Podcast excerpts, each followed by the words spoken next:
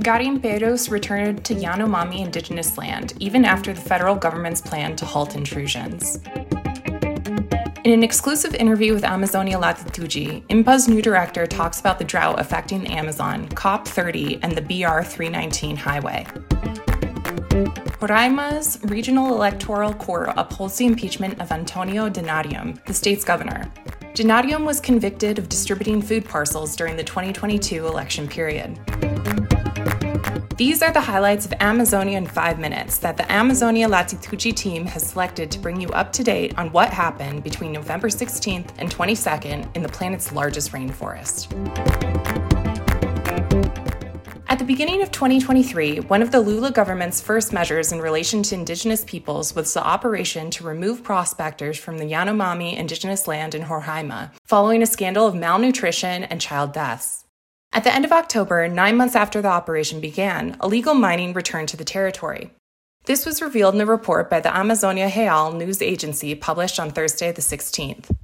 The agency received a video from the Hutukara Yanomami Association showing the return of the miners to the region. The video was recorded by an indigenous man and reveals an illegal mining area in full operation. In the video, which also shows the muddy waters of a river, the indigenous man asked the association to denounce the case. In the last month, videos of the invasion of the territory have been published on social media by the miners themselves. One of them shows a flight over Yanomami land. In the video, prospectors in a helicopter mark a group of isolated indigenous people. The images of the overflight were handed over to the Federal Public Prosecutor's Office, the Federal Police, and the Ministry of Indigenous Peoples. As of the closing of this edition of Amazonia in 5 Minutes, the public bodies had not yet commented on the case.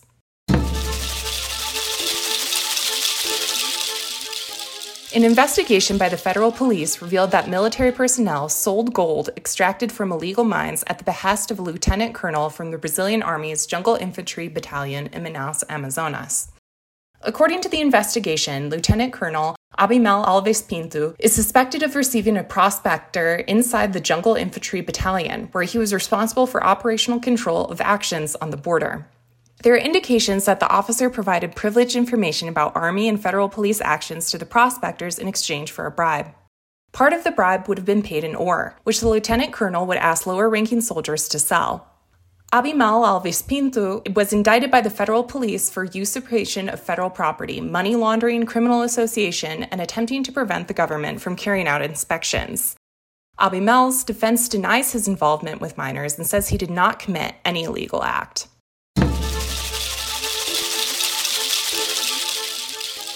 On Tuesday, the 21st, the Regional Electoral Court, TRE, of Roraima decided to uphold the impeachment of Antonio Denarium, the state's governor.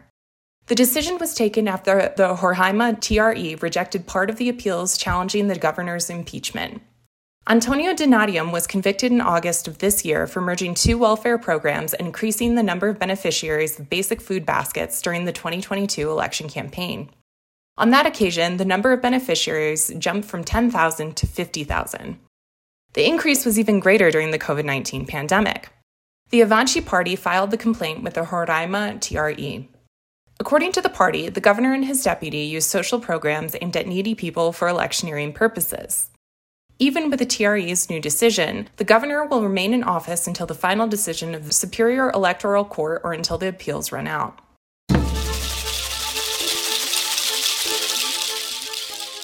This week, Henrique Pereira, the new director of the National Institute for Amazonian Research, INPA, gave an exclusive interview to Amazonia Latitude. Henrique Pereira was appointed on the 14th of November. He takes over one of the main scientific institutions in the Amazon, which has faced precariousness and budget cuts in recent years.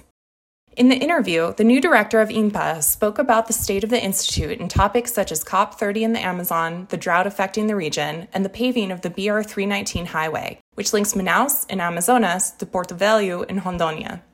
On this last subject, Pereira was emphatic. For him, there needs to be transparency about the economic justification for the work on the BR 319. In other words, whether its implementation and maintenance costs will be offset by the economic activities and generation of wealth that it will promote.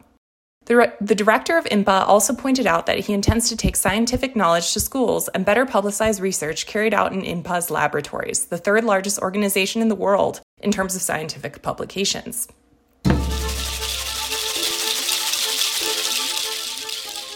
Acre newspaper Varadouro, which was created in 1977 during the military dictatorship to denounce the invasion of agribusiness into the Amazon rainforest, is back.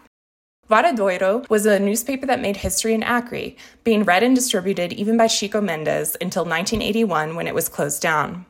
Recently, journalist Elson Martins, one of Varadouro's founders in 1977, and Fabio Pontes decided to take over the newspaper again. Varadouro is now an online newspaper that can be accessed via the website ovaradouro.com.br.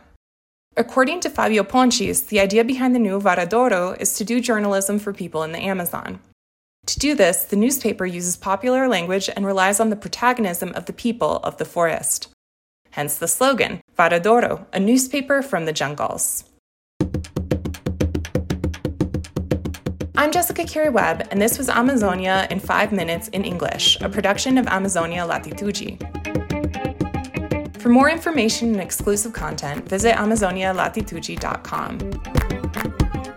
This episode was produced and sound edited by Vanessa Pinto Moraes. We used information from Correio Brasiliense, Amazonia Real, O Eco, O Globo, and Varadouro. Until next time.